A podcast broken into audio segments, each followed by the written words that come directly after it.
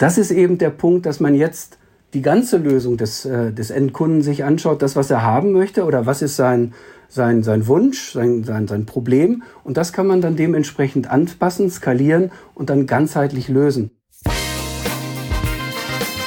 Fünf Minuten Automatisierung. Mit Branchen- und Technologieinsider Kai Binder und seinen Gästen.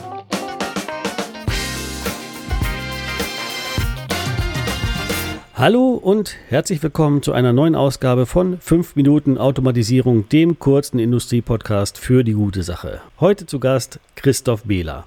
Er ist Manager Business Development bei der CC-Link Partner Association Europe. Und was es damit auf sich hat, das hören wir gleich noch im Verlauf der Sendung. Aber den meisten von euch ist damit vermutlich schon klar, heute geht es um Industriekommunikation, um schnelle Ethernet-Kommunikation in Maschinen, Anlagen und Fabriken auf der Basis von Ethernet und es geht auch um TSN. Aber zunächst einmal herzlich willkommen, Christoph Behler. Ja, vielen Dank. Guten Tag, Kai. Danke für die Einladung.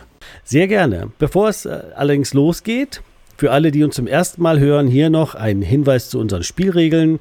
Denn schließlich heißt meine Sendung nicht zufällig 5 Minuten Automatisierung. Der Name ist Programm, dauert unsere, unser Gespräch länger als 5 Minuten, kostet jede Sekunde für unseren Gast einen Euro, den er für eine gute Sache seiner Wahl spendet. Bei 10 Minuten ist dann aber wirklich Schluss und dann sind ja immerhin 300 Euro für den guten Zweck zusammengekommen. Also viel Spaß dabei. Und wohin die Spende geht, das verraten wir wie fast immer am Ende der Sendung.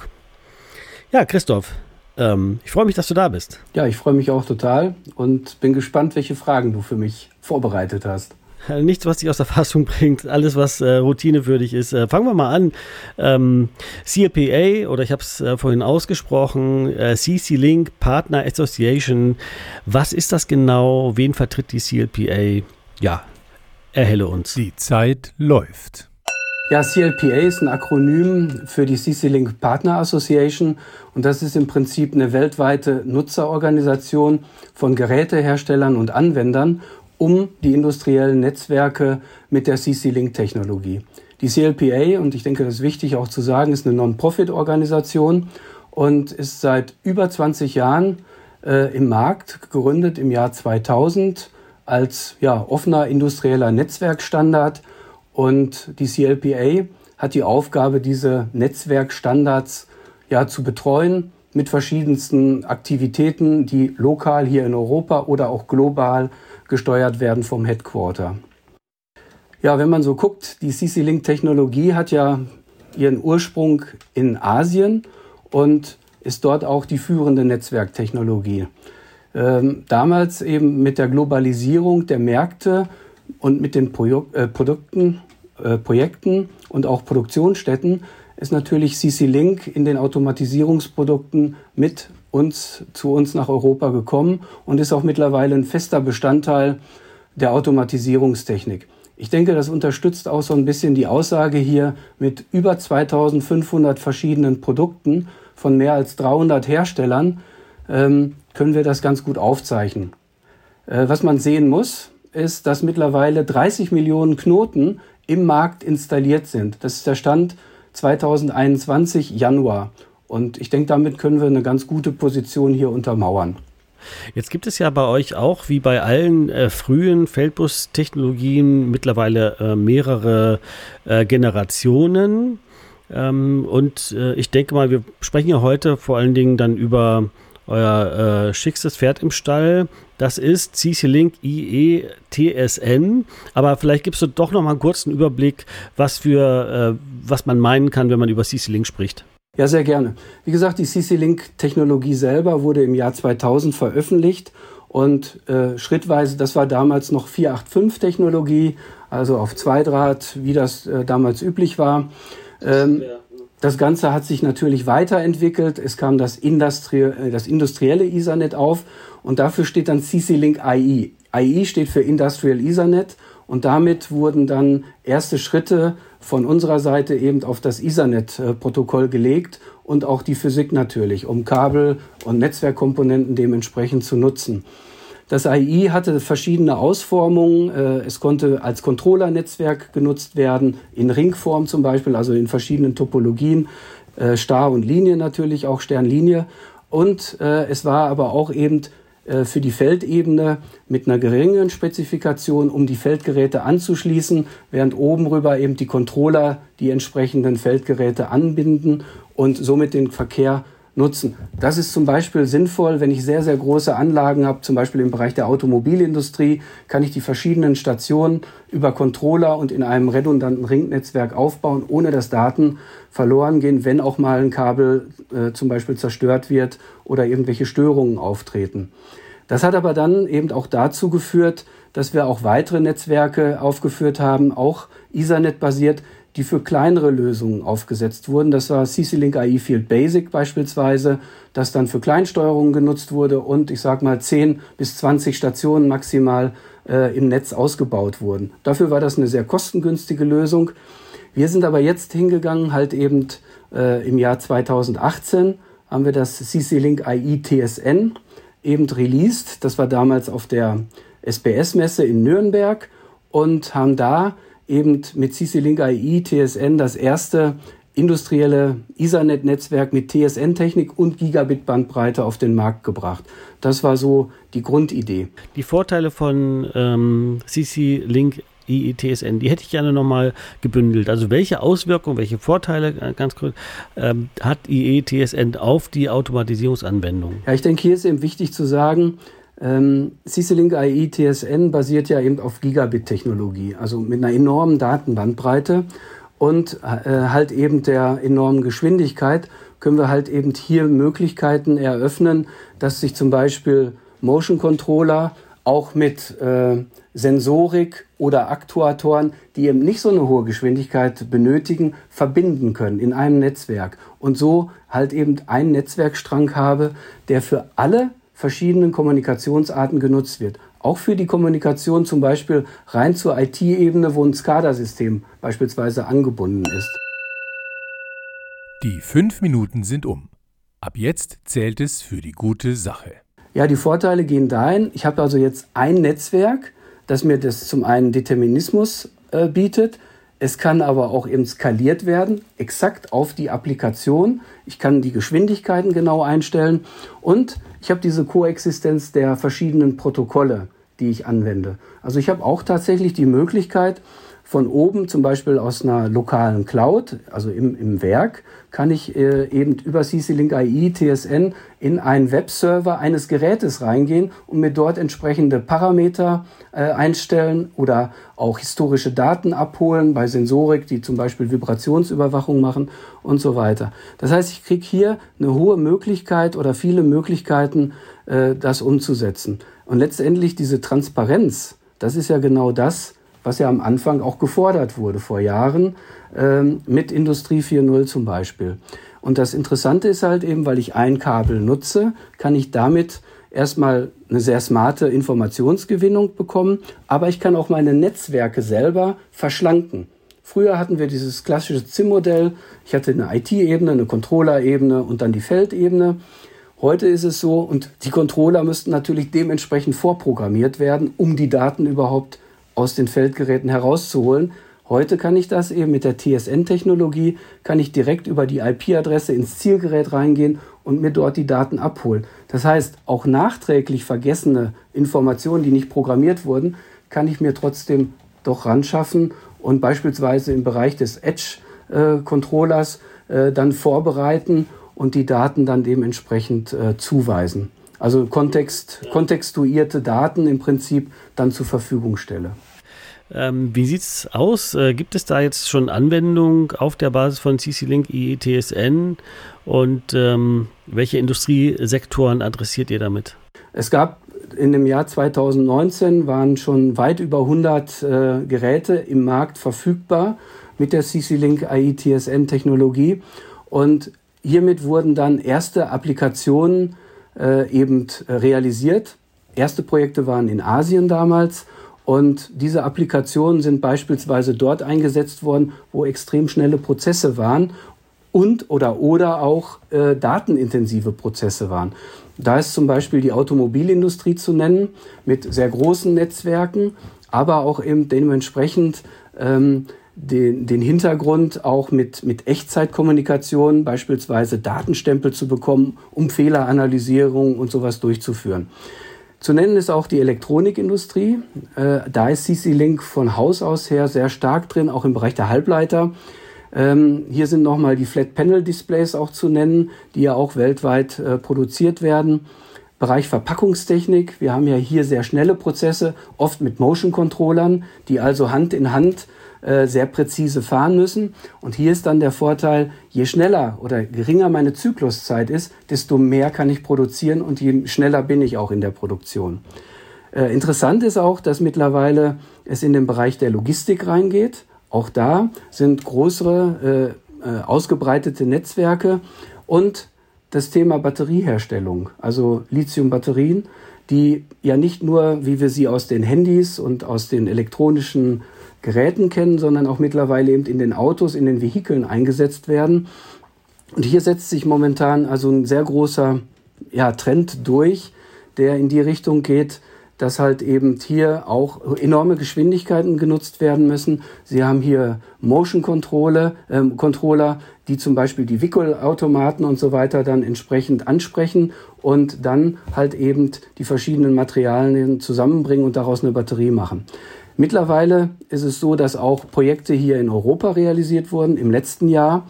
Und äh, es werden auch gerade Projekte umgesetzt, gerade auch im Bereich der Automobilindustrie, aber auch interessant mittlerweile Wasserindustrie äh, oder auch Energieerzeugung geht auch auf die äh, AI-TSN-Technologie. Im Vorgespräch ähm, haben wir uns ja schon mal unterhalten, länger darüber, und da sind wir eigentlich auf so einen Begriff äh, gekommen, holistischer Ansatz.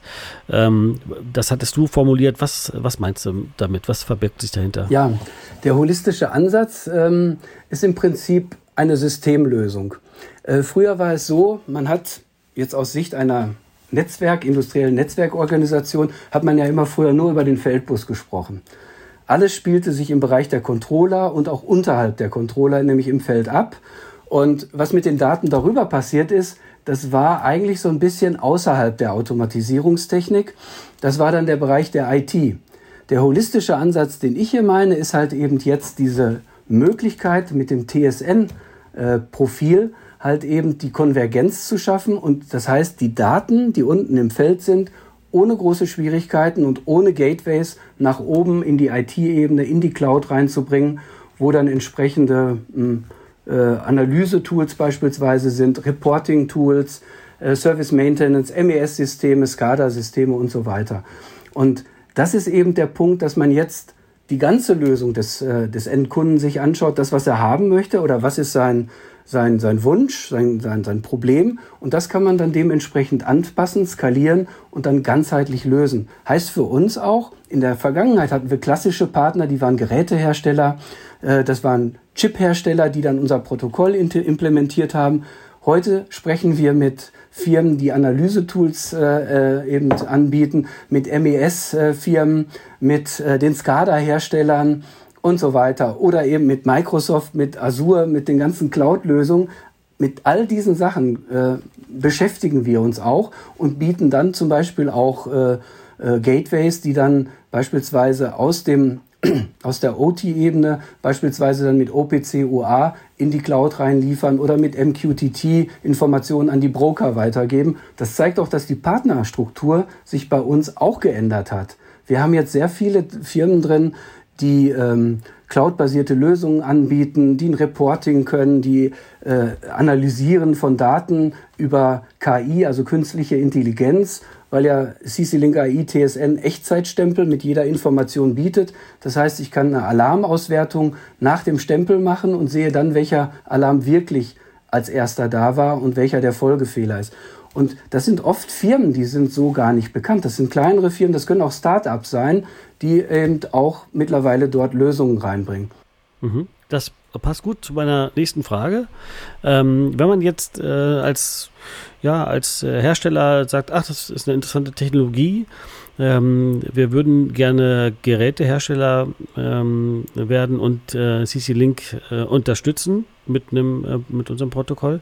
Äh, wie wird man dann wo unterstützt? Wohin gehen die Leute? Ja, natürlich sind wir als allererstes immer als Ansprechpartner natürlich da. Ähm, was wir hier anbieten, ist ein Entwicklungsökosystem, also eine komplette Umgebung, die aus Software, aus Hardware, aber auch aus Technologiepartnern besteht. Bei der Hardware zum Beispiel werden dann ASICs angeboten oder FPGAs mit äh, dem entsprechenden CC-Link AI TSN Protokoll oder äh, eben auch Protokollen, die wir sonst noch, also die vergangenen Protokolle anbieten. Äh, was wir auch anbieten, sind dann die Software-Stacks, die wir gratis über die CLPA, also über uns anbieten, die dann in beispielsweise Multiprotokoll-Chips eingebaut werden können. Ja, wer beispielsweise jetzt nicht genügend Entwicklungspower hat, kann halt eben einen Technologiepartner nutzen. Da sind wir dann da und bringen dann halt den Geräteentwickler mit so einem Technologiepartner zusammen und der kann dann zum Beispiel Embedded Boards anbieten oder eben eine Entwicklungsunterstützung, also ein Outsourcing der Entwicklung. Auch das äh, arrangieren wir mit. Ja, und das ist, äh, wird auch sehr gerne angenommen, gerade in der heutigen Zeit, wenn man sagt, ich möchte trotzdem ein neues Protokoll, habe aber gerade intern durch Lieferschwierigkeiten und so weiter eigentlich ganz andere Probleme. Das war der Kommunikationsprofi Christoph Behler. Ähm, jetzt würden wir gerne den Menschen Christoph Behler noch ein äh, bisschen ähm, bisschen näher kennenlernen. Christoph, ich habe mir ähm, hier für unser kleines äh, ja, Schnellrate, für unsere kleine Schnellraterunde fünf Fragen äh, für dich ausgedacht. Ähm, bist du bereit? Ich bin bereit. Gut, dann würde ich sagen 60 Sekunden ab jetzt. Wenn du dich selbstständig machen würdest, mit welcher Tätigkeit? Ich würde das, was ich jetzt tue, Kommunikation, also die Pflege mit, mit, mit Kunden, Beratung, und äh, mich mit neuer, äh, spektakulärer Technik auseinandersetzen und das in irgendeiner Art in den Markt reinbringen. Das wird mir Spaß machen. Mhm, okay. Wenn du dir eine Superkraft aussuchen könntest, welche wäre das? Ach, Intelligenz. Superintelligenz, wunderbar. Welche Jahreszeit entspricht deinem Typ am ehesten? Frühling, Sommer, Herbst, Winter? Ich mag den Frühling sehr gerne. Mhm. Und natürlich, äh, was gehört in deinen guten Picknickkorb? In meinen Picknickkorb ja, gehört äh, gesunde, gesunde Produkte, möglichst von einem Bauernhof oder aus der Natur. Ähm, und dazu dann nach Möglichkeit meine Familie noch mit dabei zu haben. Dann wäre es das perfekte Picknick für mich, ja. Für der perfekte Picknickkorb. wunderbar. Äh, last but not least, äh, was ist deine gute Sache? Also wohin geht die Spende für die Zeit, die wir heute überzogen haben? Ja, ich muss sagen, ich habe gerne überzogen. Äh, die Spende geht an den Deutschen Kinderhospizverein. Und der Deutsche Kinderhospizverein begleitet und unterstützt Kinder, Jugendliche, junge Erwachsene mit lebensverkürzenden Krankheiten. Äh, zudem aber auch noch die Eltern und die Geschwister auf diesem Lebensweg. Also das ist im Prinzip, werden alle im Prinzip dann begleitet. Und das startet im Prinzip schon bei der Diagnose, äh, dann im Leben, im Sterben und über den Tod hinaus, weil die Familien sind ja auch nachher dann alleine, ohne, ohne dieses Kindes. Und ähm, das Verein hat, äh, der Verein hat viele Anlaufstellen hier in Deutschland, rund äh, 30 Standorte und wird ambulant äh, betrieben. Kümmert sich auch darum, dass dieses Thema in der Öffentlichkeit und auch in der Politik gesehen wird und dieses Thema Sterben und Tod von Kindern eben nach vorne gebracht wird. Äh, zu erwähnen ist hier halt eben auch, dieser Verein ist komplett von Spenden abhängig und basiert auch hier zum großen Teil auf ehrenamtlichen Engagement. Und warum mich das eben so berührt ist, ich bin selber auch ehrenamtlich hier in meiner Stadt äh, aktiv, beispielsweise mit der Feuerwehr. Und so kam dann halt eben die Idee, dass wir als CLPA äh, eine solch wichtige Arbeit äh, eben würdigen wollen und mit einer Spende unterstützen. Das war so die Grundidee. Christoph, vielen Dank dafür. Das ist immer eine berührende Sache. Ähm, und äh, ich glaube, dass ähm, das ist eine, ein, ein, toller Spendenzweck, wo dein Geld dann hier hingeht. Also vielen Dank schon mal dafür. Das war's wieder ähm, mit 5 Minuten Automatisierung. Unser Gast heute, Christoph Behler. Christoph, herzlichen Dank. Ja, herzlichen Dank auch an dich, Kai. Vielen Dank, hat mich gefreut. Ich hoffe, wir sehen uns demnächst mal falls wieder Messen stattfinden und ich drücke uns allen die Daumen, äh, wird ganz sicher so sein. Und bis demnächst auch an die Zuhörer. Danke fürs Einschalten. Bis zum nächsten Mal. Tschüss. Ja, herzlichen Dank. Tschüss. Vielen Dank fürs Zuhören. Dieser Podcast wurde euch präsentiert vom SPS Magazin, dem führenden Fachmedium rund um Automatisierungstechnik und Industriekommunikation. Wenn euch die Episode gefallen hat und ihr den Podcast unterstützen wollt, denkt ans Liken und Posten. Und wenn ihr keine Ausgabe verpassen wollt, dann folgt uns auf LinkedIn company slash sps-magazin. Vielen Dank und wir hören uns beim nächsten Mal.